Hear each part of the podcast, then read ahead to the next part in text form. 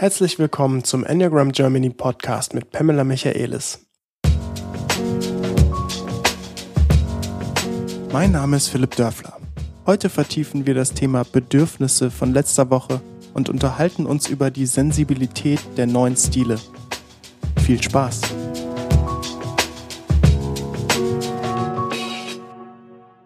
Moin Pam. Good morning, Philipp. Wir haben letzte Woche, letztes Mal über die Maslow'sche Bedürfnispyramide gesprochen. Und ähm, lustigerweise, als wir das aufgenommen haben, das war schon etwas länger her, noch zu Zeiten der Sommerpause, hat uns parallel eine Zuhörerin geschrieben, Julia, und sie hat uns ein sehr spannendes PDF geschickt, wo wir wo sie auch über Bedürfnisse gesprochen hat und Sensibilität. Und ihre Frage war, ist es denn so, dass die neuen Typen unterschiedliche Bedürfnisse und Sensibilitäten haben? Und da hat sie ein sehr interessantes und ausführliches PDF vorbereitet. Absolut. Wo sie sogar kleine Skizzen angefertigt hat. Und das wollen wir jetzt als Ausgangspunkt nehmen, um darüber zu sprechen, was du dazu sagst. Ja, ich war schon sehr beeindruckt ähm, zu sehen, wie viele Notizen sie gemacht hat, was für differenzierte Gedanken sie sich zu unser Thema gemacht hat. Und ähm, sie hat sich besonders intensiv mit die unterschiedlichen Bedürfnisse der Enneagrammstile und sich die Frage gestellt, ähm, wenn bestimmte Bedürfnisse für jeden Enneagrammstil äh, besonders sensibel sind. Also in unserer Sprache würden wir vielleicht sagen, da haben wir sensible Knöpfe für bestimmte Bedürfnisse. Ähm, kann es sein, dass dahinter ein besonderes Potenzial liegt und dass wir dadurch lernen können oder jede Enneagrammstil sehen können, wertschätzen können äh, mit ihrem besonderen Potenzial. Ähm, für sie ist das ein sehr großer Motivator gewesen ebenso motivieren, dass sie diese vielen Notizen gemacht hat. Ähm, und ich möchte mich sehr bei ihr bedanken, weil genau das finden, fühlen wir uns wertgeschätzt und ähm, wir finden das toll, dass Gedanken von unseren Zuhörer auch in unsere Richtung kommen. Das sind einfach Impulse. Und das nehmen wir sehr gerne heute als Grundlage für unser Podcast. Ja, weil wir letztes, letzte Woche ja aber schon mal über Bedürfnisse im weiteren Kontext gesprochen haben und auch kurz auch tatsächlich durch die neuen Enneagrammtypen gegangen sind, ähm, versuchen wir uns nicht zu wiederholen. Das ist jetzt eine wichtige Aufgabe unsererseits.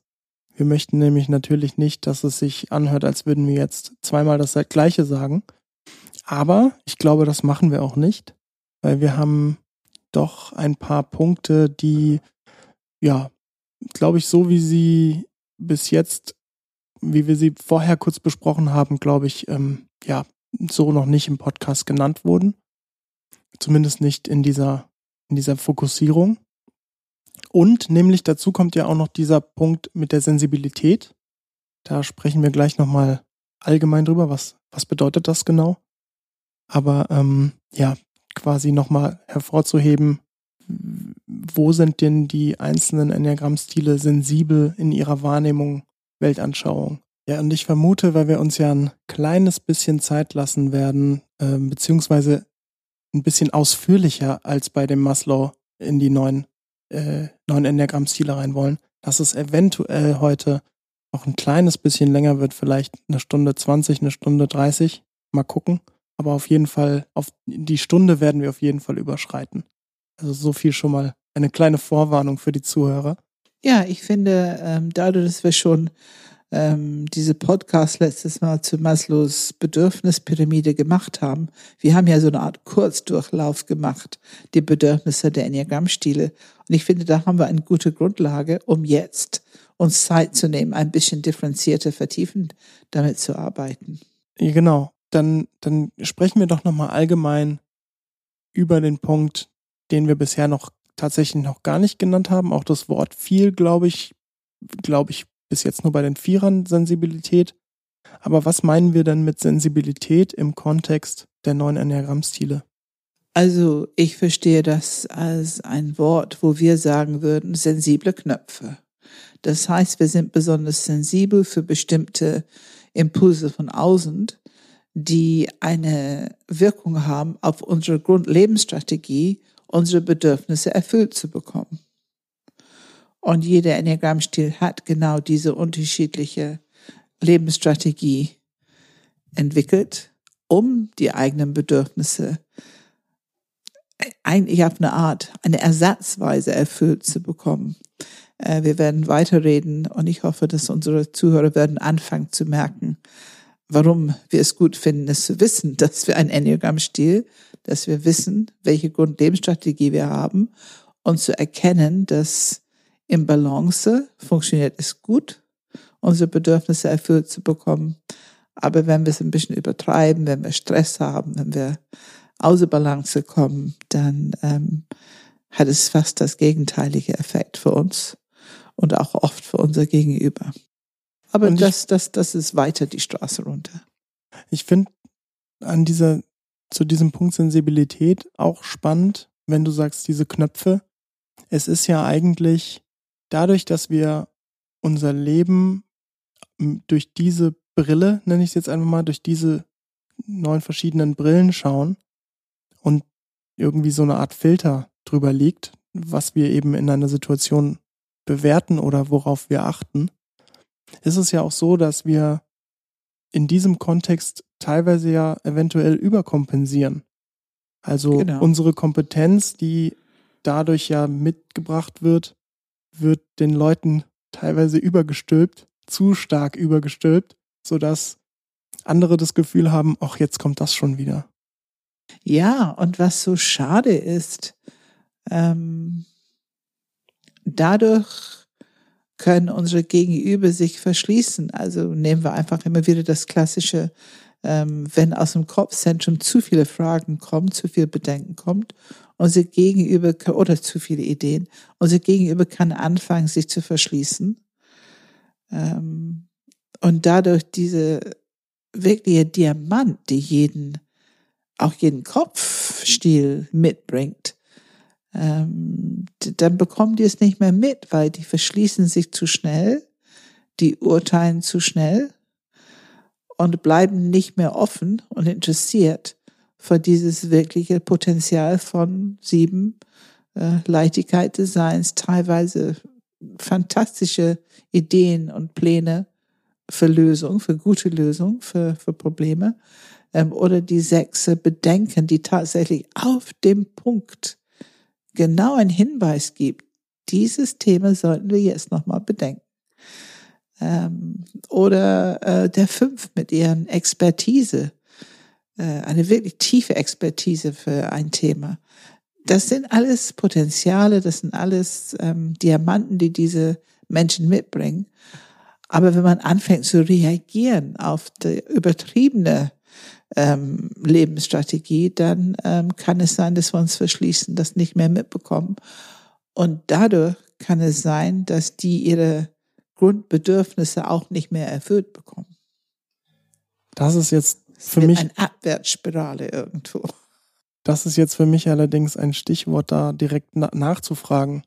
Wenn ich merke, Person XY ist Typ XY und ich merke, dass ich sag jetzt mal diese Sensibilität gerade anspringt oder das Thema anspringt, das einfach grundsätzlich vorhanden ist, das Bedürfnis anspringt, dass man jetzt hier gerade etwas versucht äh, herauszufinden oder herauszustellen, das äh, vielleicht auch übertrieben ist in dem Moment aus Sicht anderer Menschen. Wie kann ich der anderen Person dieses Bedürfnis erfüllen und gleichzeitig die Grenze aufzeigen. Jetzt ähm, übertrittst du allerdings auch langsam eine Linie, dass es nervig wird, so nach dem Motto. Also ich mache den Vorschlag, ähm, dass wir beginnen mit, was sind die Grundlebensstrategien, um die Bedürfnisse erfüllt zu bekommen. Ich fange ich fange mit 5, 6, 7 an mhm, und dann können wir ähm, dazu kommen, zu diesem Thema kommen. Ähm, also die Julia hat ja Worte benutzt wie intellektuelle Geborgenheit als Urbedürfnis im Kopfzentrum. Und das ist eine interessante Art, das auszudrücken.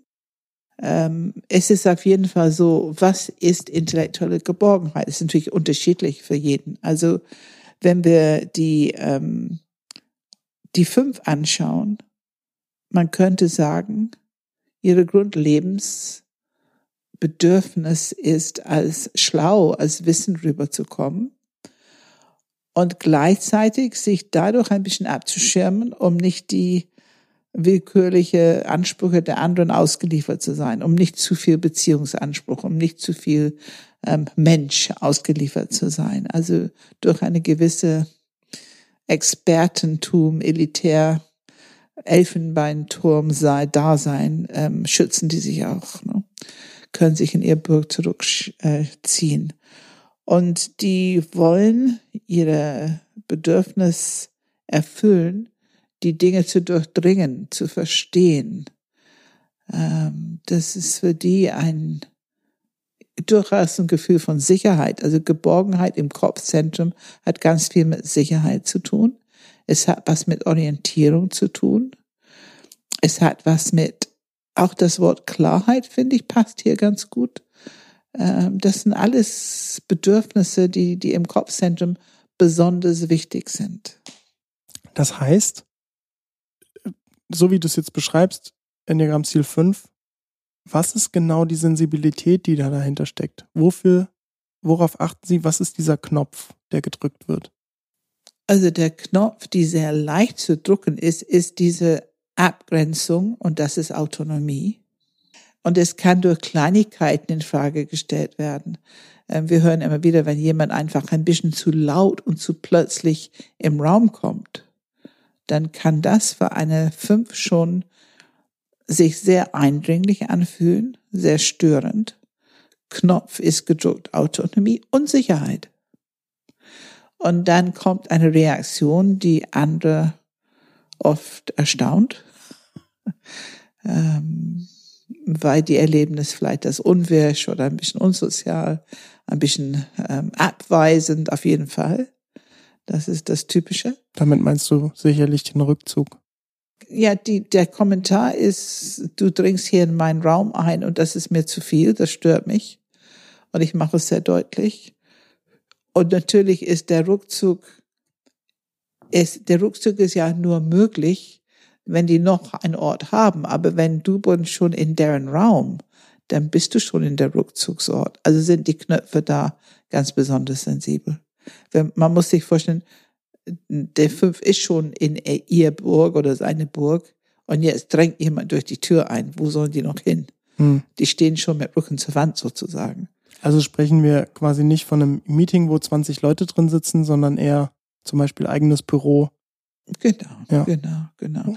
Wenn die diese Meeting zufällig leiten, wenn die es organisiert haben, dann kann es genauso eine Reaktion geben. Äh, aber auf jeden Fall, das ist ein sensibler Club. Lass uns, es gibt ja noch mehr.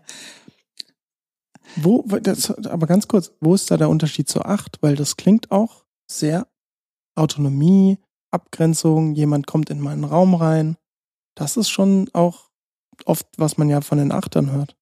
Ich finde, das ist genau das. Der Unterschied ist, dass wir sind hier im Kopfbereich und das, was es auslöst, ist Angst. Und die Reaktion ist oft eine attackierende oder äh, ja, es fühlt sich, der andere fühlt sich attackiert aus der Angst heraus, diese schnelle, unwirsche Art äh, ne, zu antworten. Im Bauchzentrum, klar, Autonomie ist auch das Thema, aber die Achter haben nicht so viel Bedürfnis nach Rückzug, die sind nicht in ein Burg, die sind in ihren Raum, die die gestaltet haben, die, die haben bestimmt, heute haben wir das Meeting von zwei bis fünf. Ähm, und das ist eher eine Frechheit, dass jemand da eindringt. Und ich vermute, das erste Gefühl ist Wut, da werden die kämpferisch um ihren Terrain, um ihr Territorium ähm, und ähm, dann äh, kann es durchaus etwas ähm, es kann forsch werden, aber die Achte, würde ich sagen, haben schon mehr Möglichkeiten, etwas gelassener mit der Situation und, und trotzdem sehr klar jemand zu bitten, zu warten, später zu kommen, was auch immer die mhm. brauchen. Die, hm. die haben kein Problem, ihre Grenze zu setzen. Mhm. Es ist für die nicht so fordernd, überfordernd, wie sich das anfühlen kann für eine Fünf. Okay, zurück zur Fünf. Ja. Ähm, aber ich glaube, der wichtige Punkt ist, die wollen etwas durchdringen, die wollen eine sichere, sichere Situation schaffen, wo so gearbeitet werden kann, dass, dass, dass mehr Wissen, mehr Verständnis dabei entsteht. Und das ist natürlich diese Diamant der Fünf, die, ähm, und es geht auch gewissermaßen, das wertzuschätzen. Ähm, wenn ich da eindringlich bin und ich habe eine gute Information, dann kann ich das auch leichter respektieren und ich kann nächstes Mal erinnern und viel vorsichtiger sein, wenn es gerade diese Person ist im Raum, dass ich anders, vielleicht klopfe ich, mach die Tür auf, bleib draußen, ne, diesen kleinen Schritt zurück. Also ich kann mich anders verhalten, wenn ich weiß, dass die grundsätzlich ähm, eine gute Intention da drin haben in diesem Raum. Ähm, und bei sechs ist der ähm, diese diese sachliche Welt, Weitblick, es ist Julius Wort dafür. Ähm, klar, die die die wollen Sicherheit durch Wachsamkeit erlangen.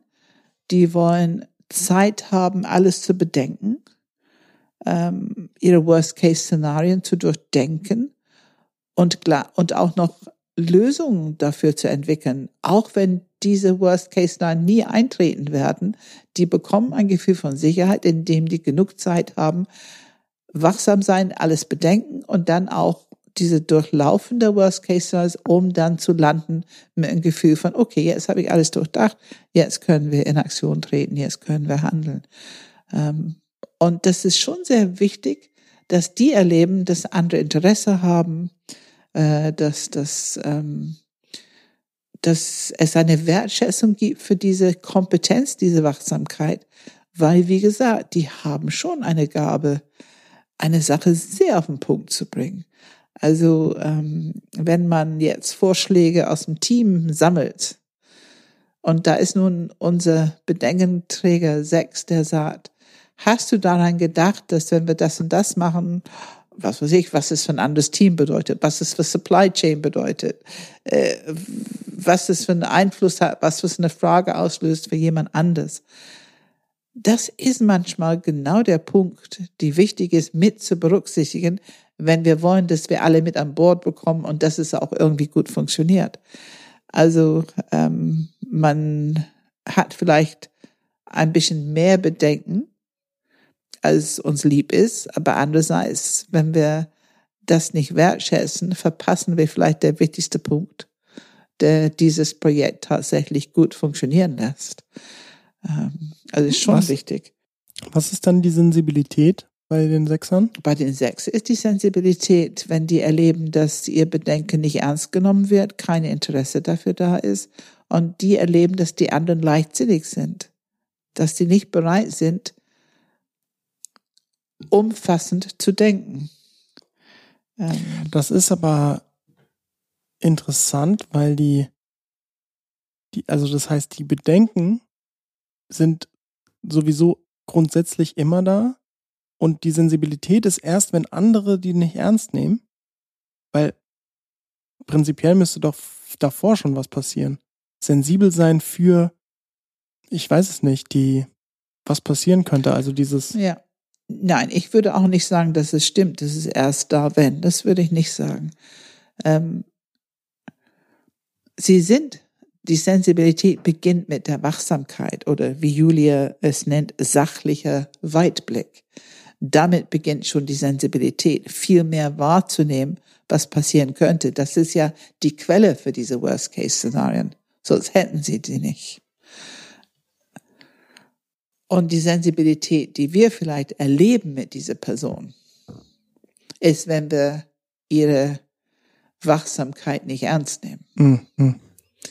Ähm, ich glaube, das gilt für uns allen, dass wir schon, diese Sensibilität ist auch eine Quelle für Expertise. Ich habe so viele Leute gehört, die sagen, ja, genau, aber dann passiert genau das was ich vorher angesprochen hatte, aber ich würde nicht ernst genommen.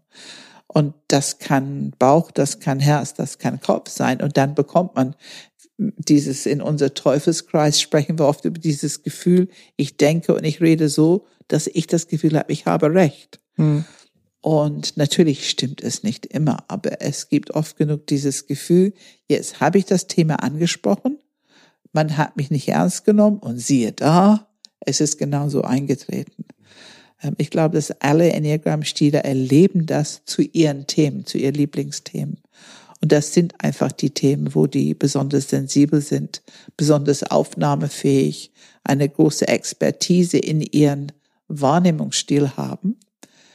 Und das ist so lange nützlich und fruchtbar, wenn die geerdet sind, wenn sie im Balance mit sich sind und gut sortieren können. Eine Sensibilität muss nicht ausgesprochen ausgelebt werden. Das lernt man mit der Zeit. Ähm, wenn ich weiß, dass ich hochsensibel für bestimmte Themen bin und ich lerne das durch das Enneagramm, dann lerne ich auch vielleicht manches Bedenken nicht auszusprechen oder ich lerne manche Hilfsangebot nicht auszusprechen oder eine Acht lernt vielleicht manche ähm, vermeintliche Ungerechtigkeit äh, nicht anzusprechen und so weiter und so fort. Also wir haben alle dann die Möglichkeit, ein bisschen passender uns zu verhalten. Ähm und ich glaube, das ist, was der, das hat diesen Einfluss, dass wir dann tatsächlich ernste genommen werden und dass wir gesehen werden mit dieser Potenzial, die dahinter steht, hinter dieser Sensibilität in einem bestimmten Bereich.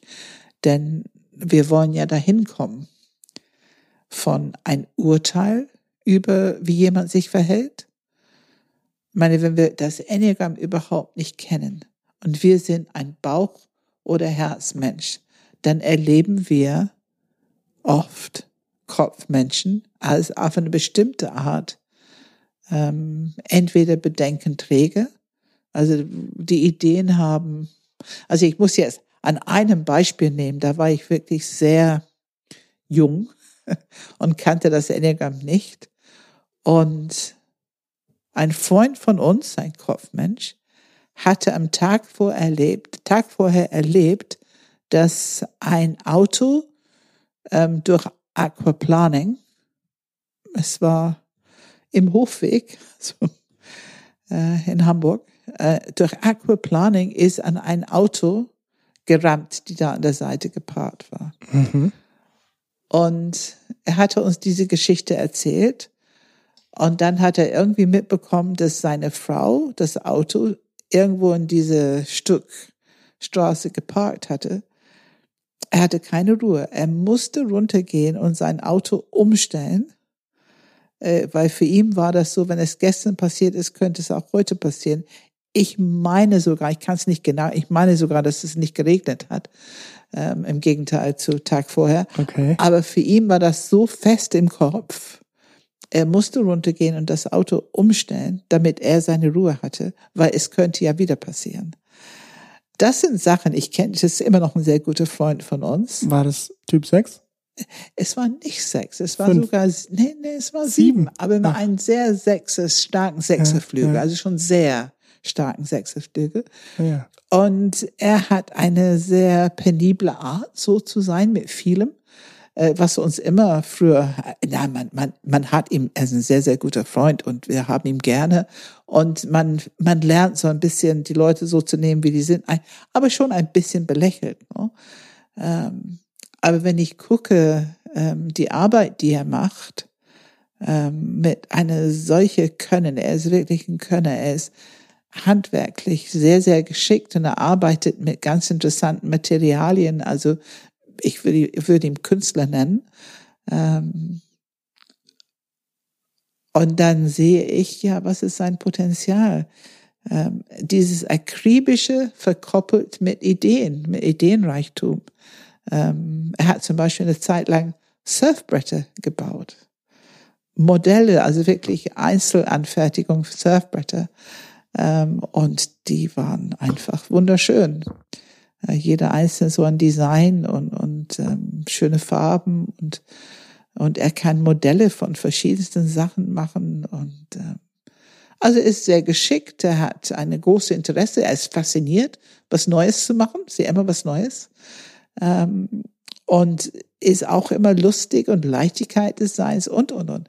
Aber er ist ein Kopfmensch. Und dieses, diese Idee in seinem Kopf würde er nicht los. Das Auto musste umgestellt werden. Und das können wir bei verschiedenen ähm, Themen erkennen.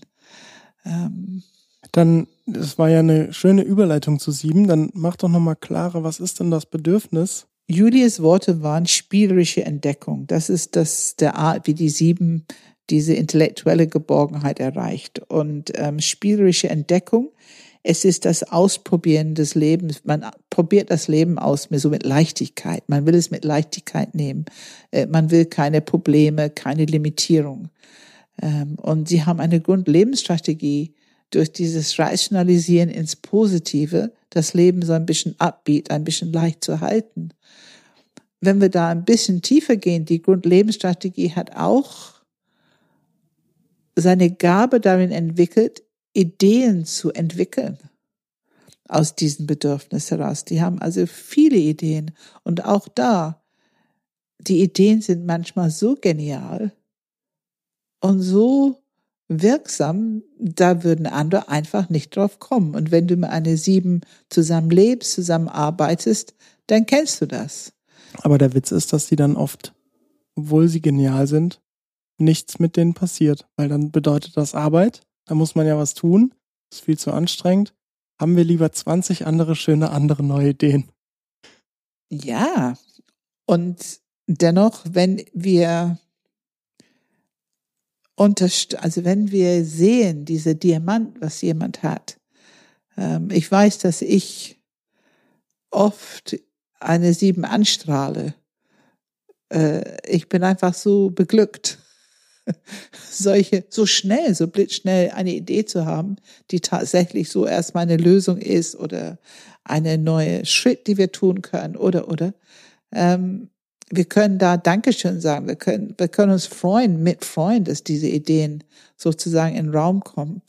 Und natürlich können wir, wenn es um die Zusammenarbeit oder das Zusammenleben geht, äh, wenn wir meinen zu erkennen, dass das eine besonders gute Idee ist, dann können wir das ein bisschen mehr wertschätzen, vielleicht ein bisschen mehr drüber reden und auch eine Realitätsprüfung machen.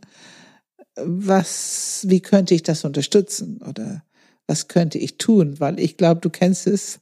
Die Siebene sind meistens Meister in Delegieren. Und die haben es schon gerne, wenn die wollen, dass diese Idee umgesetzt wird, dass jemand mitmacht und mitbespricht und mitdenkt und, und dass die über das Denken und Reden eine intensive Beziehung auch erleben. Ähm, also das ist alles Teil dieser Grundlebensstrategie. Und was ist das Bedürfnis? Das Bedürfnis ist tatsächlich Geborgenheit. Natürlich ist es wieder Sicherheit. Natürlich ist es das Gefühl, Wirkung haben zu können. Und natürlich ist es Gefühl, Würde zu haben. Also, dass die sensible Knöpfe für sieben sind dort, wenn es um Limitierung geht und wenn es um die menschliche Würde geht. Und ich glaube, wir können ehrlich sagen, dass die Siebener haben das nicht so ganz leicht mit Feedback und schon gar nicht, wenn es ein Feedback gegen eine Idee, ne, eine Verneinung oder eine Infrage stellen. Weil, was, da kommen wir nämlich, glaube ich, jetzt zur Sensibilität. Was ja. ist denn die Sensibilität der Sieben? Weil die haben eine sehr hohe Sensibilität für Würde. Also ihre eigene Würde. Ähm, das, das darf nicht in Frage gestellt werden. Das ist, das ist mein Wort, das ich dafür benutze. Ich ringe immer um ein Wort für das, was es ist, aber das Gefühl, dass eine Sieben gesehen und gewürdigt wird. Ähm, man könnte auch das Wort Respekt nehmen, aber ich finde, dass diese Wort Würde ist es mehr, weil da ist Wert drin.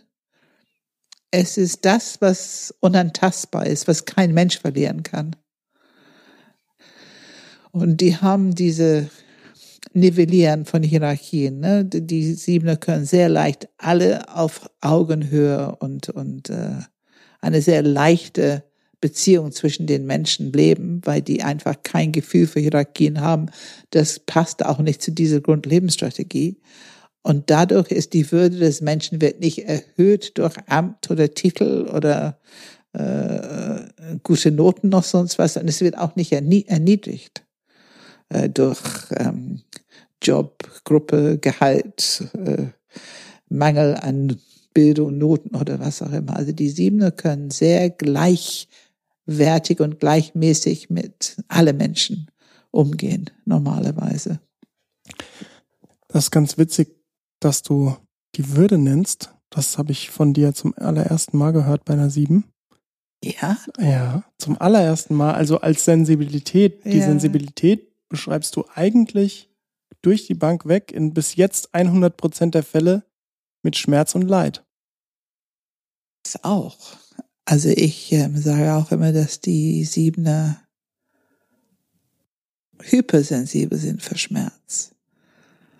Aber jetzt, jetzt wird es ganz fein differenzierend. Was drückt die Knöpfe? Was für Themen können Schmerz auslösen? Und ich glaube, dass eine Sieben ist sehr identifiziert mit ihren Ideen. Und ihre Würde ist mit verwickelt in ihre Ideen, ist mit Teil, der lebendige Aspekt von ihren Ideen.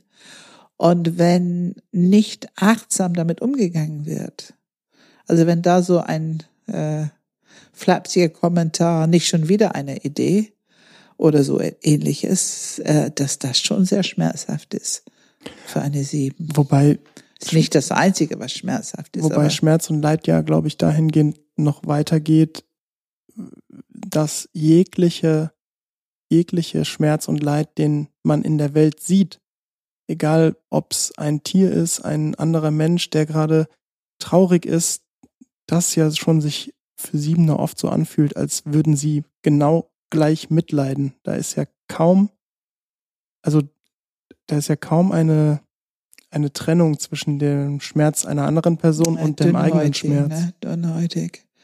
Ähm, ja, und ich glaube, dass in, wenn sie in ihrer Grundlebensstrategie unterwegs sind und auch noch schnell und, und, und mit Faszination, das ist auch ein gewisser Schutz, das gar nicht erst wahrzunehmen. Mhm. Wenn die aber in der Situation verlangsamt, im Balance, und jetzt werden die frontal konfrontiert mit menschliches Leid, Tierleid, was auch immer, ähm, dann erleben die das schon als herausfordernd.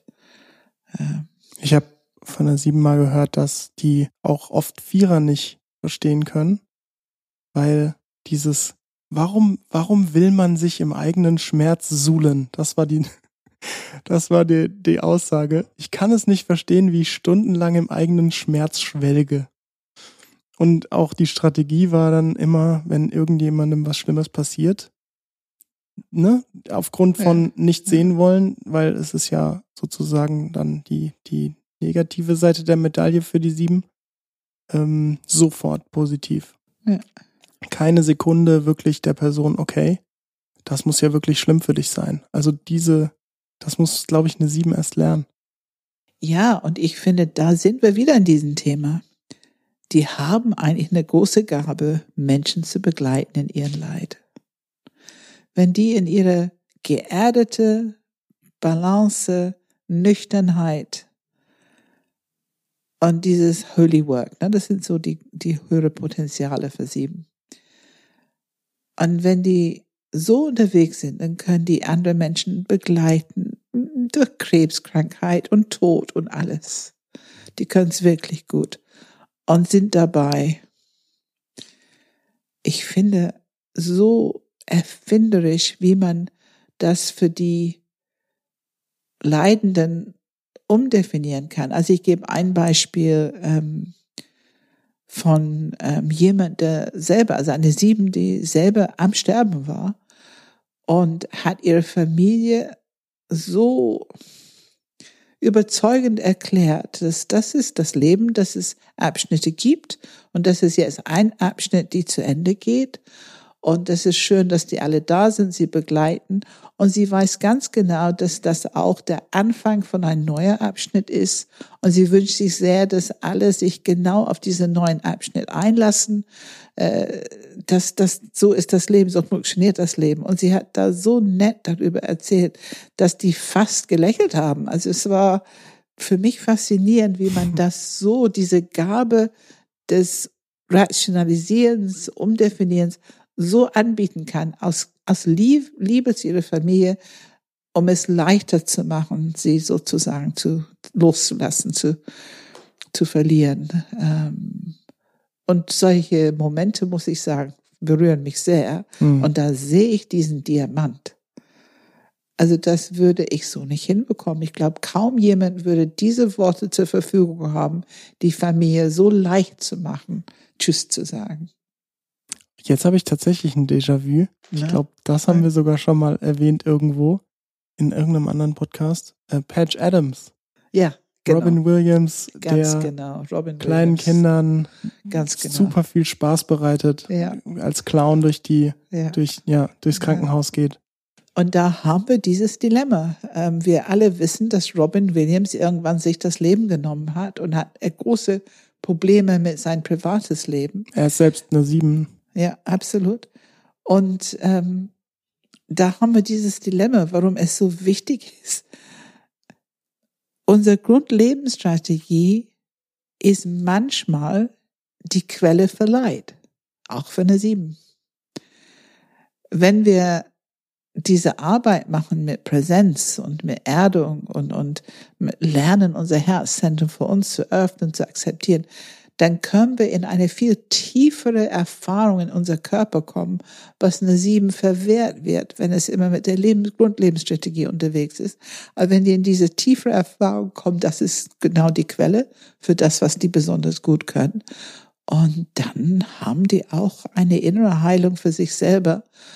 Und dann sind die einfach besonders. Der Potenzial ist unendlich. Der Diamant kann strahlen unendlich, weil die nicht ihre eigenen Leid und Schmerz wegpacken müssen, um, um Kinder glücklich zu machen.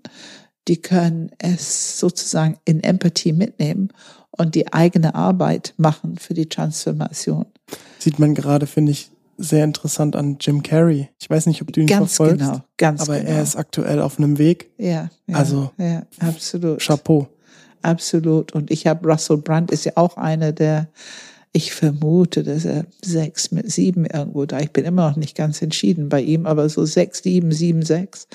Äh, aber ähnlich, sehr ähnlich. Also von einem relativ tragischen Lebensverlauf zu, ja, hat sich sehr verändert und widmet sich sehr viel andere Menschen jetzt und sehr interessanten Themen. Lass mal weitergehen. Ja. Ich glaube, wir haben viel über sieben geredet. Ja, genau. Typ Nummer acht. Julie hat über autonomes Handeln, das war so ähm, ihr Grundbedürfnis für acht. Ähm, ich würde hinzufügen Respekt und Zugehörigkeit. Das das Daseinsberechtigung, ne, dass ich Zugehörigkeit habe, dass ich Respekt habe für mein Sein. Das sind schon die Urbedürfnisse für acht. Und die haben eine Grundlebensstrategie entwickelt, wo es im Grunde Respekt erlangen durch Handeln, Verantwortung tragen durch Handeln, ähm, auch die Kontrolle behalten durch Handeln, also diese Autonomie kontrollieren. Beziehung durch Handeln. Beziehung durch. Also praktisch alles wird durch diese Grundlebensstrategie handeln. Ich bin dafür verantwortlich, ich muss was tun. Ähm, sind die äh, sehr bemüht, ihre Grundbedürfnisse erfüllt zu bekommen. Und ich finde, das klappt eigentlich ganz gut. Ähm, aber da haben wir auch wieder das Dilemma, wenn wir mit Achter leben und arbeiten, dann ist manchmal das Bedürfnis, was wir eben hatten, im Kopf sind, manchmal ist das Bedürfnis, Zeit zu haben, Gedankenaustausch, um Verständnis ringen, ähm, ein bisschen mehr Zeit zu haben, bevor man ins Handeln kommt. Und wenn die Achter zu schnell sind und zu spontan und zu sehr ich gesteuert, also nicht genug Raum für diese Gedankenaustausch und diesen Prozess, um zu entscheiden, okay, das machen wir jetzt, dann ähm, können die andere vielleicht nicht mitnehmen oder andere fühlen sich eventuell ein bisschen übergebügelt, auch durch diese große Energie und Kraft, die äh, da gerade Wirkung hat. Und dann kann es sein, dass diese Urbedürfnis, Respekt, Zugehörigkeit, das Gefühl, gut zu sein, mein, in, in meinem So-Sein gut zu sein. Das ist, das ist ganz wichtig. Und das kann dann schon mal durch die Verhalten der anderen in Frage gestellt werden. Ähm, und das ist einfach sehr schade, weil ähm, natürlich ist eine enorme Gabe da drin, was die Achter, wie die so sind. Ich meine, die sind ja begeisterungsfähig, die sind enthusiastisch, die haben diese große ähm, Fähigkeit, sofort in diese Art zu denken, was ist zu tun. Ähm, mehr als irgendeinen anderen Enneagram-Stil. Und die können Strategie entwickeln. Äh, die können, haben eine gewisse Achtsamkeit, eine Strategie zu entwickeln, damit etwas gut wird. Und ich glaube, was, was, was eine ganz große Gabe der Acht ist, ist ihre Bereitschaft, ihre Kraft zur Verfügung zu stellen. Also die stellen es natürlich für ihre Autonomie sich selber, aber dann gibt's die stellen es für andere zur Verfügung und die stellen es für die Welt zur Verfügung. Also sie haben schon eine sehr große Gabe. Diese große Big Energy, diese Bauchenergie mit dieses Gefühl von Verantwortung und mit ein großes Herz, eine Großzügigkeit ähm, zu, zu, zur Verfügung zu stellen, was die so an Kompetenzen und Gaben haben. Ähm, und das auf eine ganz unbedingte Art und Weise. Ich habe irgendwo mal da den, eine Metapher gehört, ich weiß gar nicht mehr wo, kann jetzt leider niemanden nennen, aber auf jeden Fall fällt mir das dazu gerade ein, dass der, der Gorilla, der Silberrücken-Gorilla im Dschungel, macht den Dschungel entweder zu seinem, zu seinem Reich als Diktator oder er macht es zu einem Dschungel, in dem jeder gleiche, gleiche Gerechtigkeit, gleiche Chancen erlebt. Also, also ich meine jetzt nicht, dass es wirklich in der Natur so ist, aber wenn man die Acht als Analogie dafür nimmt, ja, ja, ja, ne, entweder ist es der Dschungel, den du regierst, oder es ist der Dschungel, in dem jeder, in dem du schaust, dass jeder die Möglichkeit hat. Das ist ein sehr schöner, schönes Bild, weil die Achte haben natürlich diese Big Energy, die haben die Größe, auch etwas zu halten. Wenn man das, was du da beschreibst mit dieser ähm, Silberaffe, der Silberrücken-Gorilla. Silberrücken-Gorilla. Ähm, das sind King ja auch diese Jungle. ja King of the Jungle, diese großen sanften äh, Wesen, die ich finde, Gorillas wirken oft sehr sanft und natürlich können die auch sehr kämpferisch, sehr aggressiv werden. Es ist ein schönes Bild, weil ähm, dieses große weiche Herz der Acht, ich glaube, es gibt nichts, was die wirklich lieber tun, als dieses Gefühl gut zu sein und Gutes zu halten und zu unterstützen und dafür die Verantwortung zu übernehmen, Strukturen zu schaffen, Strategien zu schaffen, Handlungen zu unternehmen, um dass etwas gut wird, dass Gutes passiert. Aber jetzt kommen wir noch mal kurz zur Sensibilität, weil das finde ich jetzt bei der Acht besonders spannend. Ich habe nämlich letztens vor zwei, drei Wochen eine einen Workshop gehabt, wo drei, also mit in einem Unternehmen, drei Führungskräfte, drei Achter, also es waren mehr dabei, aber von denen, die dabei waren, waren drei Führungskräfte Achter. Und äh, danach habe ich mich kurz mit denen unterhalten, weil das war so eine Einführung in die drei Zentren oder ins Enneagramm. Und dann der, das erste Kommentar von allen drei Achtern, ähm, ja, ich bin schon sehr hochsensibel. Also mhm. wirklich nicht nur sensibel, sondern sie haben alle drei gesagt, sie sind hochsensibel. Und dann habe ich die so angeguckt und mir gedacht, ja, interessant. Kriegt keiner hier draußen mit, ja. aber ihr denkt das selber von euch. Ja. Haben die das noch spezifiziert, also hochsensibel für? Haben die das irgendwie genannt? Ähm, sie haben es nicht sehr spezifiziert. Es war auch leider nicht die Zeit, dass ich da viel reingehen ja, konnte. Es war eher ja. so, ne, sie haben sich erstmal selbst eingeordnet, wo sehen sie sich denn? Zwei davon haben sich im Herzzentrum gesehen, ähm, einer davon tatsächlich im Bauch. Ähm, aber alle drei haben gesagt, hochsensibel. Und ich finde, du hast offensichtlich einen guten Workshop gemacht. Du hast das Feld eröffnet oder geöffnet, dass die Achte sich selber zumindest vom Innen her spüren konnten, auch dieser Aspekt, diese Wahrheit über sich erkennen konnten und benennen konnten. Also das ist ein Zeichen, dass ähm, die Achte haben sich sicher gefühlt und gesehen gefühlt. Das Auch wenn gut. die noch nicht wissen, dass die acht sind, das weiß ich nicht. Mhm. Äh, das ist trotzdem. Deswegen jetzt aber die Frage, erstens, das höre ich, glaube ich, öfter von dir. Also es ist, glaube ich, kein Phänomen, dass es jetzt Zufall war, dass die drei das gesagt haben. Und was ist die Sensibilität? Ja, also die, die, die sensible Knöpfe sind natürlich, die beziehen sich immer wieder auf Respekt, Autonomie. Also wehe, wenn du etwas in den Raum veränderst, ohne die acht vorher zumindest informiert zu haben, zu fragen und so weiter und so fort. Ähm, Zugehörigkeit, wenn da ein Kommentar kommt oder eine Handlung, die eine Acht das Gefühl gibt, die werden hier gerade ausgebotet oder außen vor oder nicht berücksichtigt oder nicht ähm, inkludiert, ähm, dann, dann, äh, dann haben die schon sehr sensible Knöpfe. Dann wirst du es relativ schnell zu spüren bekommen. Also genau diese Themen, ne? die Grundbedürfnisse sind sozusagen, da sind die Knöpfe, da sind die sensiblen Knöpfe. Ähm, und Gerechtigkeit habe ich, glaube ich, noch nicht erwähnt, ganz sensible Knöpfe bei acht. Ähm, und das, das sind so, ich finde die, die tiefe liegende Potenziale, die die auch mitbringen. Es gibt dann noch für diese Grundlebensstrategie harte Schale, weicher Kern.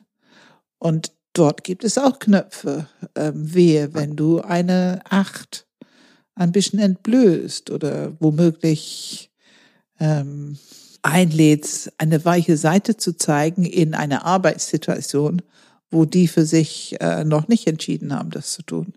Ich glaube, das war auch der Punkt, den alle drei durch die Bank weg gemeint haben tatsächlich. Also ich habe leider nicht im Detail nachfragen können, aber in die Richtung ging es ungefähr. Eine davon hat gesagt, sie, sie weiß von jedem im Raum und scannt die ganze Zeit nach, ähm, wo sind die Schwächen oder Unsicherheiten in der Person.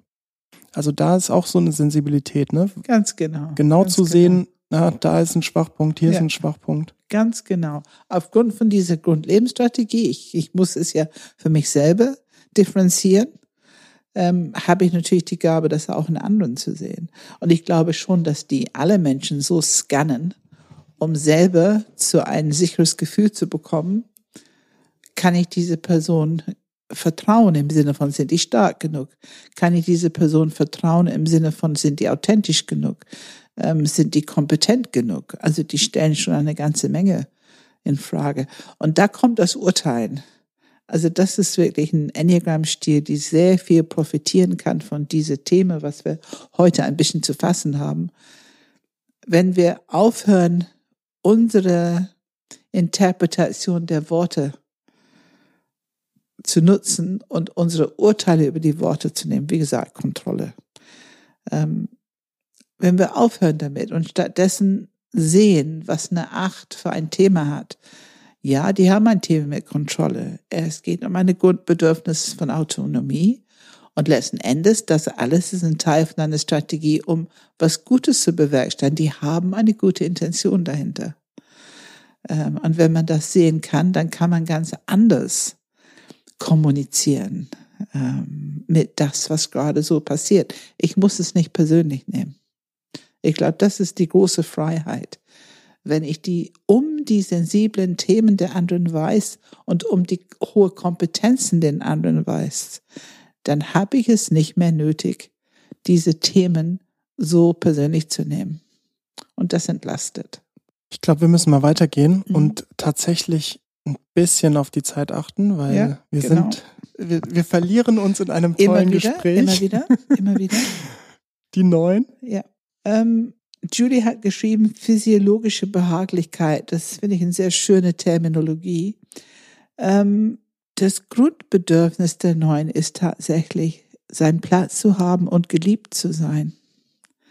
Das Liebe ist einfach ein ganz großes Thema und große Gabe für die Neuen. Und was das heißt, ist, die haben eine Grundlebensstrategie entwickelt, die sowas wie nicht getrennt sein, nicht so eine deutliche eigene Identität haben, ist gleich Liebe. Aber das ist ein bisschen Ersatz für das Eigentliche, weil ihre große Kompetenz ist die Unbedingtheit, die ähm, absolute Abwesenheit von Urteil über Menschen. Also die haben dieses unbedingte Art, Menschen wahrzunehmen. Die können alle Aspekte von den Menschen akzeptieren, einfach so wie die sind. Die können oft für sich eine, eine Akzeptanz ähm, erklären, warum ein Mensch sich so oder so verhält, falls die ein bisschen aus der Rolle äh, fallen, falls die, das Verhalten nicht so ist. Ähm, und die haben diese, diese Liebe und nicht getrennt sein bedingt eine Urangst vor Konflikt. Also das Thema Konflikt ist einfach sehr, sehr das angstverhaftet bei Das ist dann auch die Sensibilität, Konflikt? Die Sensibilität. Auf jeden Fall jegliche Form, jegliche Nuance von Konfliktträchtigkeit in der Sprache, ne, in das, was gesagt wird. Und dadurch, dass man urteilt über Menschen, das machen wir alle ganz ähm, ungewollt manchmal. Wir sagen, ach, die ist aber jetzt immer so ein bisschen laut oder zu leise oder ach, wenn sie bloß mal. Hast du ein Beispiel für diese Konfliktsache? Also weil, ich glaube, bei sieben haben wir es nicht zwingend erwähnt, aber ähm, erwähnen wir es jetzt. Ich, ich kenne ich es von der sieben, die, die irgendwie ihre Idee erzählt und wenn man in einem relativ normalen, aber klaren und äh, ich sag jetzt mal ein bisschen äh, trotzdem freundlichen, aber schon klaren Ton sagen würde, ja, nee, finde ich nicht so gut, dann wird das zwei, drei Stunden später irgendwie etwas übertrieben gesagt, so, ja, du hast, du hast mich angeschnauzt, so mhm. nach dem mhm. Motto. Also mhm. die, diese, das ist ja auch eine Art Konflikt, aber mit einem ganz anderen Fokus. Was ist dieser Konflikt bei Neuen? Also heißt Konflikt gegen jemanden anderen zu sein? Heißt Konflikt eine, eine Sache, die die Neuen sagt, abzuwerten? Was ist Konflikt für die Neuen? Also, was, erstmal, was wir erleben dabei, ist, wenn ich etwas sage über jemanden, es ist kleinste Kritik, Urteil drin, dann ist der Grundlebensstrategie der Neuen, das sofort auszugleichen. Also jegliche Polarität, jegliche Kritik, jegliches Urteil wird sofort ausgeglichen, weil die haben diese sensiblen Knöpfe, die wissen, das könnte zum Konflikt führen. Und man könnte sagen, dass ähm, Polaritäten, Präferenzen, klare Aussagen über jemand sind alles Themen, die die Knöpfe drücken können. Hm. Weil es gibt neun das Gefühl, ähm, oh, da, da, da entwickelt sich, da ist jetzt Potenzial in der Luft für Konflikt. Also quasi die, die Welt ist grau. Schwarz-Weiß ist ja. Konflikt. Eine Melodie ohne Hohen und Tiefen, ne? so, so, so eine Harmonie, aber keine Höhen und Tiefen in der Melodie. Höhen und Tiefen werden, der Impuls ist, die sofort äh, zu glätten. Ähm, und das ist um diese Urbedürfnis nicht getrennt sein, diese Liebe diese Urzustand Liebe, wobei genau da haben wir wieder das Thema. Die Grundlebensstrategie funktioniert schon sehr gut, indem Neuner sehr angenehme ähm, Menschen sind, die stören nicht, die verursachen keine Dramen oder so, sondern die haben dieses Sozialverhalten, was freundlich, akzeptierend, ausgleichend ist. Das ist eigentlich gut in jedes Team, es ist gut in jede Familie. Ähm, das hat eine große Gabe. Aber für sich selber, die entgehen ein bisschen die Erfahrung von Liebe dadurch, weil wenn du jegliche Trennung vermeidest, hast du dich noch nicht so individuiert, dass du eine eigene Identität hast und dass du alleine in deiner eigenen Haltung von geerdet sein, zentriert sein, Verbindung zum Herz, Verbindung zum Kopf, also eben diese geerdete Haltung, wofür wir immer wieder plädieren, dann fehlt dir die Empathie für dich und da kommt die Trägheit rein. Die Trägheit ist Selbstvergessen. Es hat nichts mit Faulheit zu tun. Ich weiß nicht, wie oft ich das gesagt habe und ich werde es immer wieder sagen. Aber natürlich, man könnte vielleicht sagen, dass diese ausgleichende Art wirkt ein bisschen träge. Man könnte sagen, dass diese kein Kontakt mit sich haben, auch nicht mit seinem Bauchzentrum, mit seinem Herzzentrum, nicht gut in Verbindung sein, heißt, es gibt nicht so viel eigene Meinung, es gibt nicht so Pointen, es gibt nicht das Gefühl, dass jemand mit einer klaren Meinung da ist. Also können die leicht übersehen werden. ist auch nicht wirklich zuträglich für eine Haltung der Liebe. Es fühlt sich nicht wie Liebe an, wenn man unwichtig genommen wird und übersehen wird. Also diese Grundlebensstrategie, ich finde, es funktioniert von uns hier draußen, funktioniert es ganz gut, aber ich finde es nicht gut für die Neuner selber. Mhm. Ich finde, die, die, die äh, sabotieren sich selber damit. Das ist ein typisches Beispiel für die Grundlebensstrategie, ist gut gemeint, aber ein bisschen das Ziel verfehlt. Mhm. Okay, dann lass mal weiter zu eins. Zu eins. Judy hat gewissenhafte Verortung. Hm. Das ist also gewissenhafte Verantwortung, würde ich sagen. Verortung bin ich nicht ganz sicher, was sie meint. Aber ähm, hast du du etwas dazu gedacht? Verortung. Verortung. Verortung. Vielleicht hat sie eine, eine gute Erklärung zu dem Wort, aber für mich ohne Erklärung würde es bei mir jetzt gerade nichts bewirken. Ja, die Eins ist wieder in diese, ne, wir sind im Bauch, es ist das Sein. Und die haben diese Urbedürfnis, gut, richtig, auch geliebt zu werden. In Grunde acht, neun und eins haben alle dieses, ich will gut, ich will richtig sein, ich will geliebt werden mit mein So-Sein, haben die alle gemeinsam. Eben mit unterschiedliche Grundlebensstrategien und unterschiedliche Präsenz in der Welt. Aber die Eins hat eine große Gabe für diese Heiterkeit, für diese Akzeptanz, dass das Leben so wie es ist, ist gut und es ist okay, Fehler zu machen, es ist okay, nicht perfekt zu sein. In ihrer Essenz haben die da eine große Akzeptanz dafür und trotzdem alles perfekt zu erleben. Wenn die in ihrer Grundlebensstrategie unterwegs sind, dann haben die versucht, so eine Art, ich habe eine Strategie, geliebt zu werden, gut zu sein, richtig zu sein.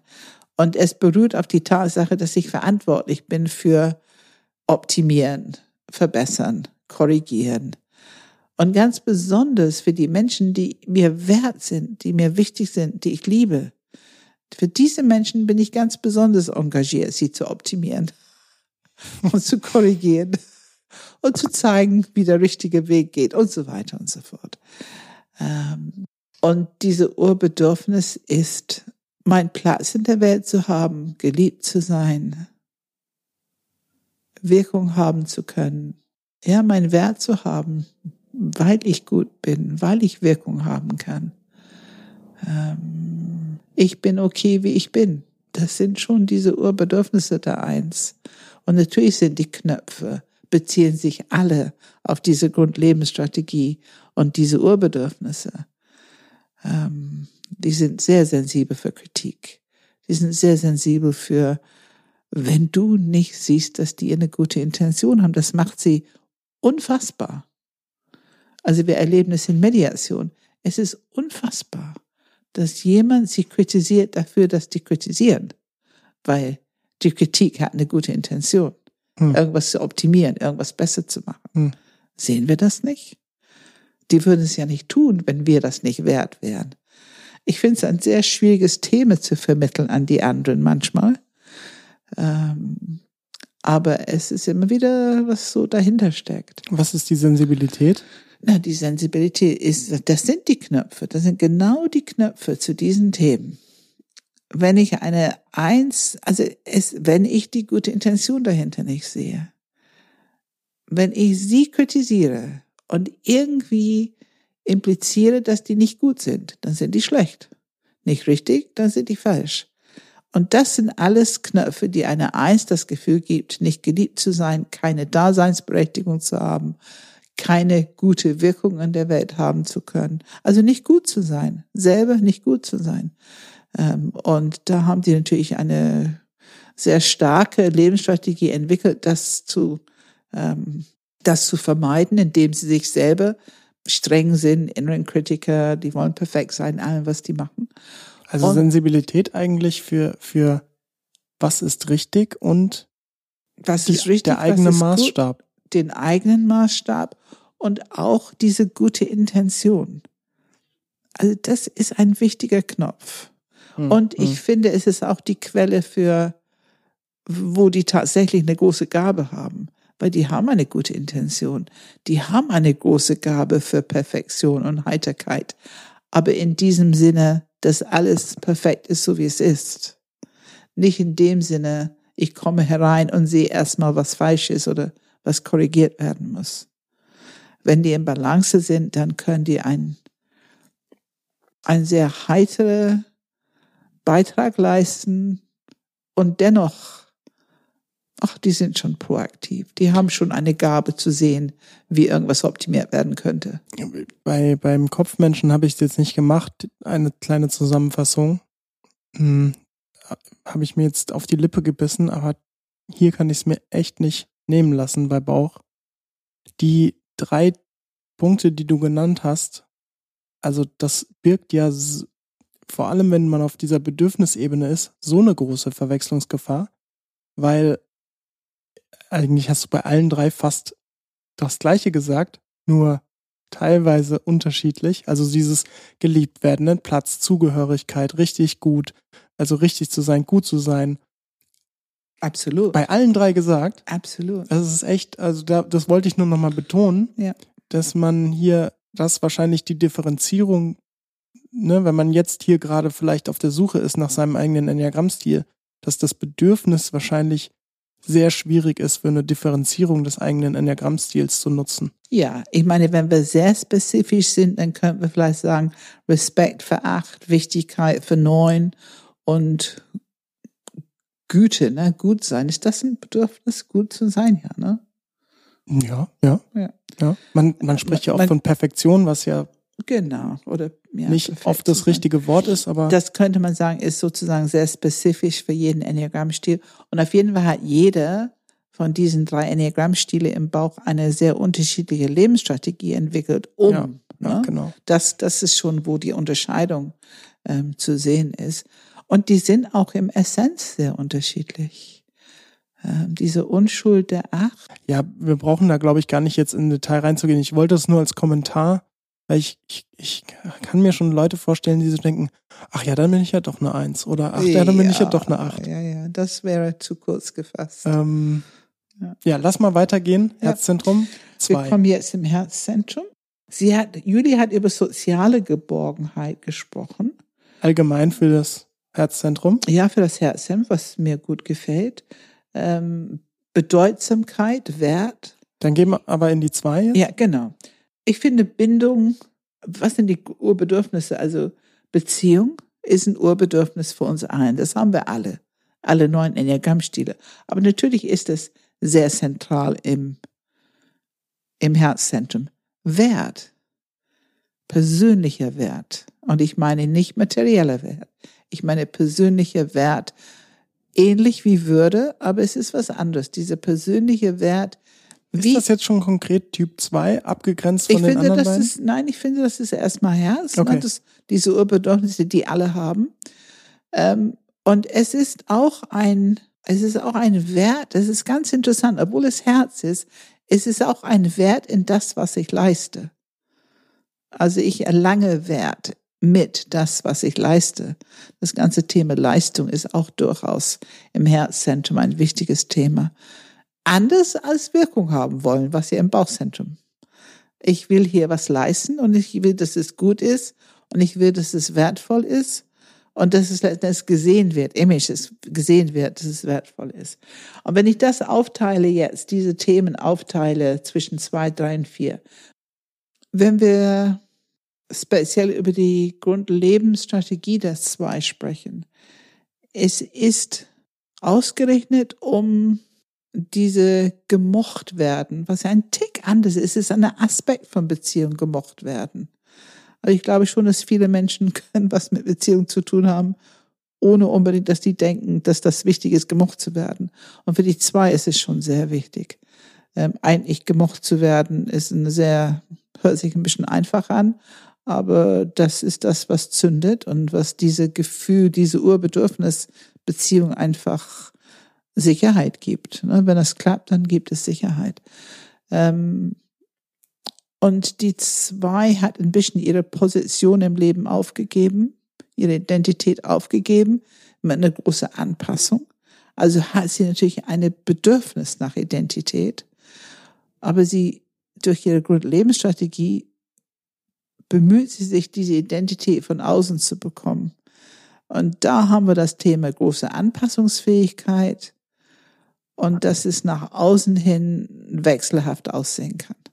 Also wenn ich mit ähm, die Lehrer zusammensitzen, dann spreche ich ein bisschen anders, ein bisschen andere Interessen, als wenn ich zum Beispiel bei ähm, den Bauern zusammensitzen oder die ähm, Buchhalter oder die Architekten. Also es, es kann halt unterschiedlich sein. Ähm, zwei können sich halt sehr gut anpassen und können sich auch sprachlich sehr gut anpassen, um um in diese Situation gemocht zu werden. So würde ich sag's einfach, um in die Situation gemocht zu werden. Ähm, und die Grundlebensstrategie Nummer zwei, Wichtigkeit, Wert, äh, wird erlangt, indem man anderen hilft. Ähm, ich will wichtig sein für andere durch meine Hilfe, wenn es gut ankommt, wenn es funktioniert. Erhöht es mein Wert in den Augen den anderen, hoffentlich. Das ist zumindest das, worauf wir stolz sein können. Und um das gut hinzubekommen, ist es sehr wichtig, die eigene Bedürftigkeit, die eigene Bedürfnis nach Hilfe, äh, ich würde sagen, ganz wegzupacken. Ähm, das ist alles Teil der Grundlebensstrategie. Und was auch noch drin ist, ist dieser eigene Wille, weil natürlich wird es sehr gesteuert durch, was ich will als zwei. Ähm, und wir wissen, dass der Potenzial für zwei ist höhere Wille. Und wenn man genau hinschaut, was ist der Unterschied zwischen dieser stolze Unterwegssein helfen und echter Altruismus, wo es nicht um mich geht und wo ich nicht unbedingt, ich finde, man bekommt immer was, wenn man, also Altruismus ist eigentlich eine wunderschöne Erfahrung. Aber dennoch finde ich, ähm, dass die Grundlebensstrategie der zwei ist, ich glaube, ich muss etwas machen, um Beziehung zu bekommen, um Beziehung zu sichern, um Wert zu bekommen. Ich muss etwas machen, also gut helfen, auch gewissermaßen entscheiden, wie die anderen Hilfe brauchen, ob die es wissen oder nicht, um hier ein sicheres Gefühl zu bekommen. Aber jetzt muss ich tatsächlich dann die Frage stellen, was ist der Unterschied zu acht? Weil man hört von den Achtern ja auch ganz oft, also gerade weibliche Achter, die sich oft in der Zwei sehen, helfen, viel unterstützen, viel in der Familie und so weiter und so fort. Ungefragt. Was ist der Unterschied zur Acht? Ich finde es ein Riesenunterschied. Die Achter sind die Macher und die tun ganz viel. Wenn du wirklich genau hinguckst, wie eine Zwei hilft, es ist oft Verständnis zeigen, viel zuhören, während andere ihre Probleme ausbreiten ähm, und sind noch gar nicht auf die Idee gekommen, irgendwas Konkretes zu tun. Also dieses, natürlich helfen die auch mit Handeln, aber nicht längst nicht so, wie die Achter das hm, tun. Hm. Es ist ein bisschen Mini-Ausführung, würde ich sagen, von Achterhilfe. Was ist die Sensibilität? Die Knöpfe sind genau zu diesen Themen. Also nicht gemocht werden ist eine sehr große Sensibilität. Hm. Äh, da ist die Angst groß. Und wenn wir da runter gucken, was ist die Gabe dahinter? Es ist natürlich ähm, ich würde schon sagen, dass Beziehungsfähigkeit ähm, ist eine Gabe der zwei. Also unser ganzes Leben ist danach ausgerichtet und da haben wir einfach Kompetenzen entwickelt, unterschiedlichste Menschen auf unterschiedlichste Art und Weise anzusprechen, abzuholen und irgendwo gut in Beziehung kommen zu können. Ähm, und in die Grundlebensstrategie ist, sind die Knöpfe sehr sensibel äh, wenn man geerdet ist und ein Bauchzentrum zur Verfügung hat, es ist schon erstaunlich, dass es absolut okay ist. Ne, die Natur der Welt, das müssen alle mich nicht mögen, bestimmt nicht. Und ähm, das ist okay. Also da passiert nichts mit meinem Wert und ähm, freies Land. Und wenn wir bei zu drei gehen, da haben wir natürlich was Ähnliches, aber doch unterschiedlich. Ähm, ich weiß nicht, willst du es sagen oder? Nee, Mama. Ja. Ich ergänze eventuell. Ich finde schon, dass die Dreier ebenso diese Grundbedürfnis haben nach Beziehung und Wert und das Gefühl, dass das, was die leisten können, dass das gut ist. Und dieses Gefühl, was ein bisschen verloren geht, ist einfach für mein So-Sein, ohne etwas zu tun gesehen, gemocht, geliebt zu werden. Das ist, was ein bisschen verloren geht. Es ist ein Bedürfnis, ganz bestimmt. Es geht ein bisschen verloren in die Dreier Grundlebensstrategie, weil die selber glauben, durch Leistung diese Grundbedürfnisse erfüllt zu bekommen. Ähm, und das ist so interessant, weil die Dreier haben diese große Gabe für sehen, wie es weitergeht. Die haben diese Gabe. In Essenz sind die so wertvoll, um Impulse zu geben, wie eine Sache nach vorne gehen kann, wie eine Entwicklung stattfinden kann. Wo ist der erfolgreiche Weg? Da sind die wirklich sehr begabt drin. Leider ist es manchmal so, mit dieser Grundlebensstrategie, mich überall anzupassen, mich neu zu identifizieren, kann ich genau diesen wichtigsten Weg manchmal ein bisschen Kontakt damit verlieren oder den Blick dafür verlieren, weil es fühlt sich in dem Moment wichtiger an, mich neu anzupassen, ein anderes Ziel zu benennen oder zur Verfolgung, als wirklich dieses, was durch mich leben will und was, wo, wo die ganz große Gabe der drei liegt. Welche? So, Philipp, was möchtest du jetzt kommentieren oder ergänzen? Erstmal, welche Worte hat denn Julia eigentlich verwendet? Ach, das ist eine gute Frage kooperative Wirksamkeit. Das ist, äh, das trifft bei mir was, ja. Ja, erzähl hm. mal was dazu. Was macht es für dich? Ich habe, während du gesprochen hast, so über drüber nachgedacht, was ist eigentlich mein Bedürfnis? Und ähm, ich glaube, bei den Menschen, die mir wichtig sind, die ich für wichtig erachte, es kann auch jemand sein, den ich gar nicht kenne. Also ein Schauspieler, ein, keine Ahnung, was auch immer, ein, mhm. ein äh, ein der Gründer eines Unternehmens, ähm, ein Guru, der bereits gestorben ist. Ne, das kann, ja. das muss, das, das entscheidet jede drei für sich selbst, ähm, dass ich für diese Person sozusagen ähm, in den Augen dieser Person ein wertiger Mensch bin. Mhm. Das ist, mhm. glaube ich, mein Bedürfnis. Ja. Und ähm, für mich ist es, sind es Dinge, ne, Freunde. Für ja. mich sind es äh, du zum Beispiel, ja. gehörst dann natürlich auch dazu. Klar, kann ich kann ich nicht äh, leugnen. Das ist ähm, gut so. Das dazu gehörst du auch für mich, ja. Ähm, natürlich auch ähm, Menschen, also das mit dem Beispiel, die muss ich gar nicht kennen.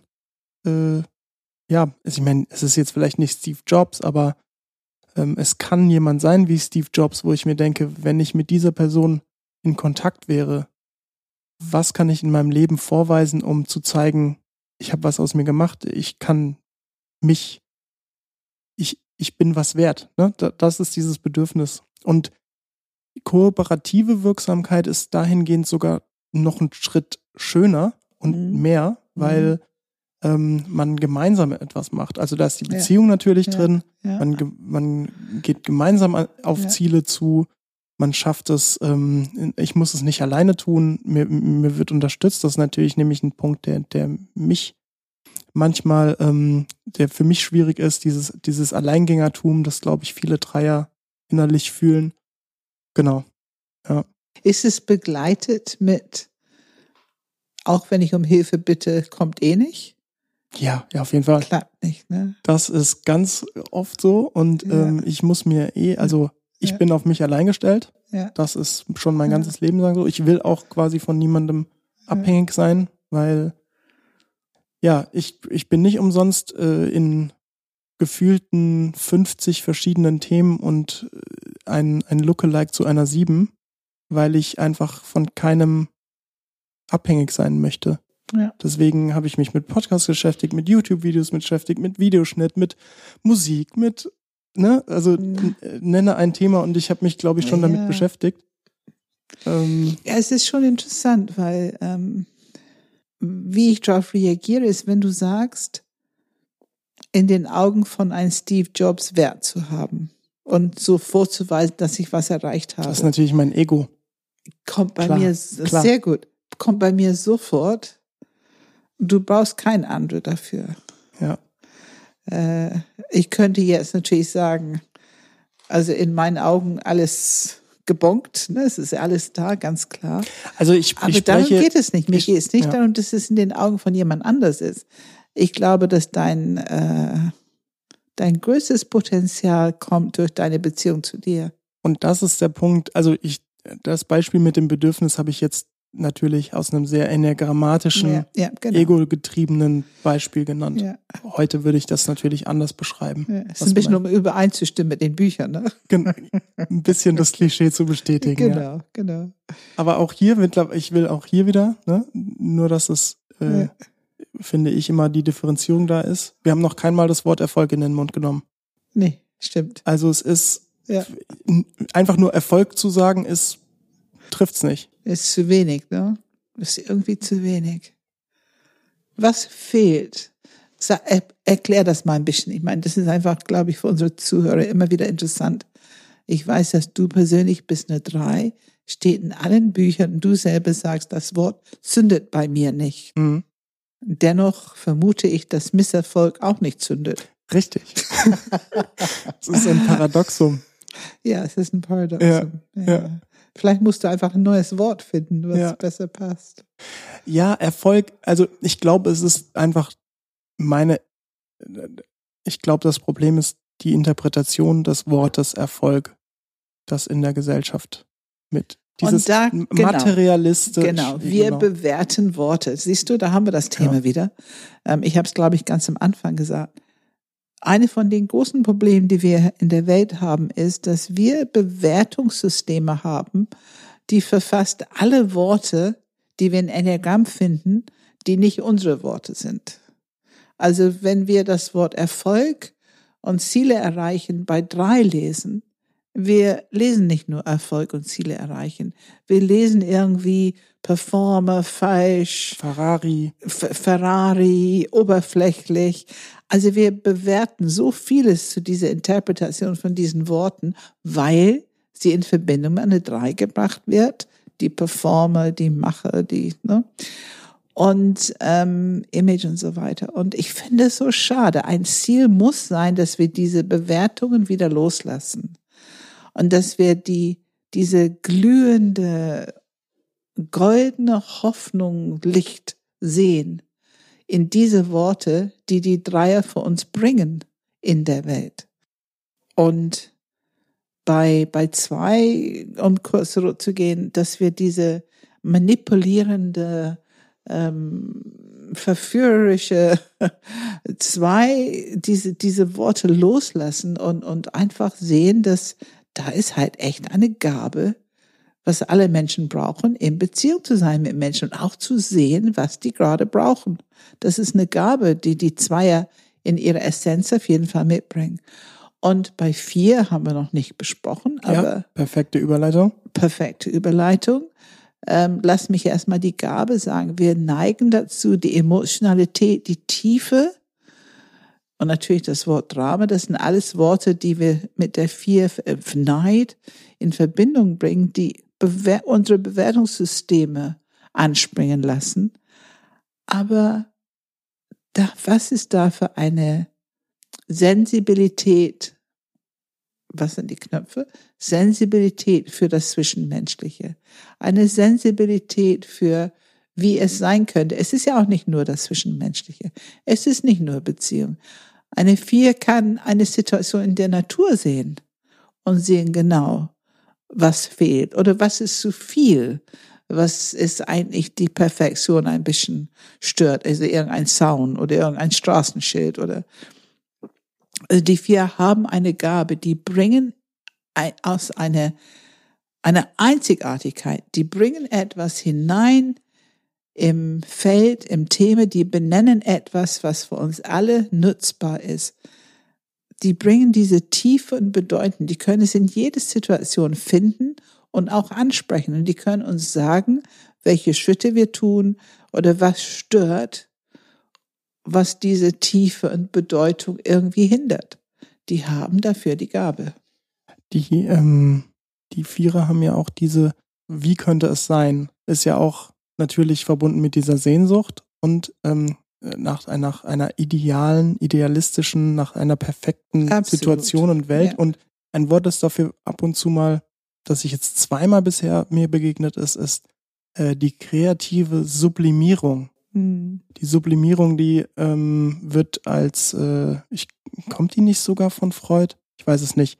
Ich will jetzt nichts Falsches sagen. Auf jeden Fall, ähm, ähm, das ist so eine Art Veredelungsprozess, um etwas auf eine höhere möglichst genau. perfekte Stufe zu bringen. Transzendieren, ne?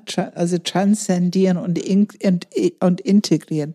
Transzendieren und integrieren. Und genau das, genau das. Ob du jetzt einen Tisch deckst, eine Mahlzeit machst, ein Haus baust, ähm, was auch immer, eine, eine Arbeitssituation oder auch, wie gesagt, es ist nicht immer sachlich, ein Programm schreibst, ein neues Software entwickelst, ein Team organisierst, um ein bestimmtes Projekt äh, zu entwickeln, die haben diese Ideen, die kreativ sind, die neu sind, die etwas Neues hinzufügen, was wir sonst alle, die wir da sind, nicht gesehen hätten, nicht bedacht hätten. Aber die Vierer haben diese Gabe und es ist diese i-Töpfelchen, was wirklich transzendieren, eine normale Situation in eine einzigartige. Und das ist eine große Gabe. Ich habe ich hab einen Freund, äh, einen Viererfreund, mit dem könnte ich mich wirklich jedes Mal, wenn ich ihn sehe, stundenlang am Stück über ähm, die perfekte Organisationsstruktur und, und Aufstellung von Team und so äh, unterhalten. Das ist immer sehr bereichernd. Absolut. So, und um jetzt praktisch zu werden, Julia hat gesagt, kreativer Ausdruck, das finde ich passt auch ganz gut für vier. Die haben ja diese Urbedürfnis, einzigartig zu sein. Also das ist ganz wichtig, dass die in ihrer Individualität, in ihrer Einzigartigkeit gesehen werden. Ähm, was wir ja alle sind. Ne? Jeder Mensch ist unterschiedlich, aber dass die vier, das ist ein Urbedürfnis, zu gesehen werden als mich nicht als jemand anders, nicht als ein Klon von jemand anders und nicht ähnlich, sondern einfach wirklich als mich. Und authentisch sein ist ein großes Thema, aber da ist es ein Thema, was ähm, in die Grundlebensstrategie ein Tick verloren geht. Da kommen wir gleich hin. Ähm, Integrität, Fantasie, Freude, tiefe Bedeutung. Also diese Urbedürfnis nach eine vertiefende Beziehung zur Welt, zur Natur, zu Tiere, zu Menschen, zu dem Beruf, zu das, was ich mache. Aber diese tiefe, the deep connection, ne, diese tiefe Verbindung und dieses gefühlte tiefe Verbindung ist ganz wichtig für eine Vier. Ähm, dass die Anerkennung bekommen. Anerkennung als solches, der Wert durch Anerkennung. Wert durch Leisten, um Anerkennung zu bekommen. Und ein ganz tiefes Bedürfnis ist, diese Einzigartigkeit gesehen wird. Das ist, wo diese in die Grundlebensstrategie kommt so ein, ein, ein Aspekt, ich bin besonders. Ich bin anders als die anderen. Das ist aber etwas Selbstgemachtes. Und dadurch kann ich meinen Kontakt zu meiner wahrhaftigen Einzigartigkeit ich überdecke es, ich verliere Kontakt dazu. Also ein großes Thema die vier, für die vier ist, in diesen Kontakt mit sich selber zu kommen. Äh, für alle im Herzzentrum. Und jetzt dieses Wort authentisch sein. Es ist ein hohen Wert für die Vierer. Und die sind teilweise empört, wenn in Coaching wir das Thema nähern, dass eigentlich so authentisch ist es nicht, wenn man dramatisiert. Weil da geht man weg von den echten Gefühlen. Man macht irgendwas größer. Man macht eine ganze Geschichte daraus, ein Drama daraus. Aber diese eigene Uridentität mit Einzigartigkeit und mit den kleinen echten Gefühlen, die da sind, ist kein Kontakt mehr möglich. Also ein authentischer Feedback ist für eine Vier was sehr wertvoll ist. Und die wertschätzen das auch oft, die fühlen sich gesehen, die fühlen sich anerkannt und spüren auch körperlich, dass das mehr mit authentisch sein zu tun hat als diese Drama, die gerade abläuft. Und wo hm. da ein paar starke Glaubenssätze sind, die das leider sehr am Leben halten. Also ich muss authentisch sein. Bezieht sich meistens nur auf die Gefühle. Ne? Mhm. Und die großen, die großgemachten Gefühle, nicht unbedingt die kleinen echten. Ja, wir sind jetzt, glaube ich, einmal mhm. durch, haben uns ausgiebig ausgetobt zu dem Thema. Ja, da ist auch tatsächlich heute mal ein bisschen länger geworden, wie angekündigt.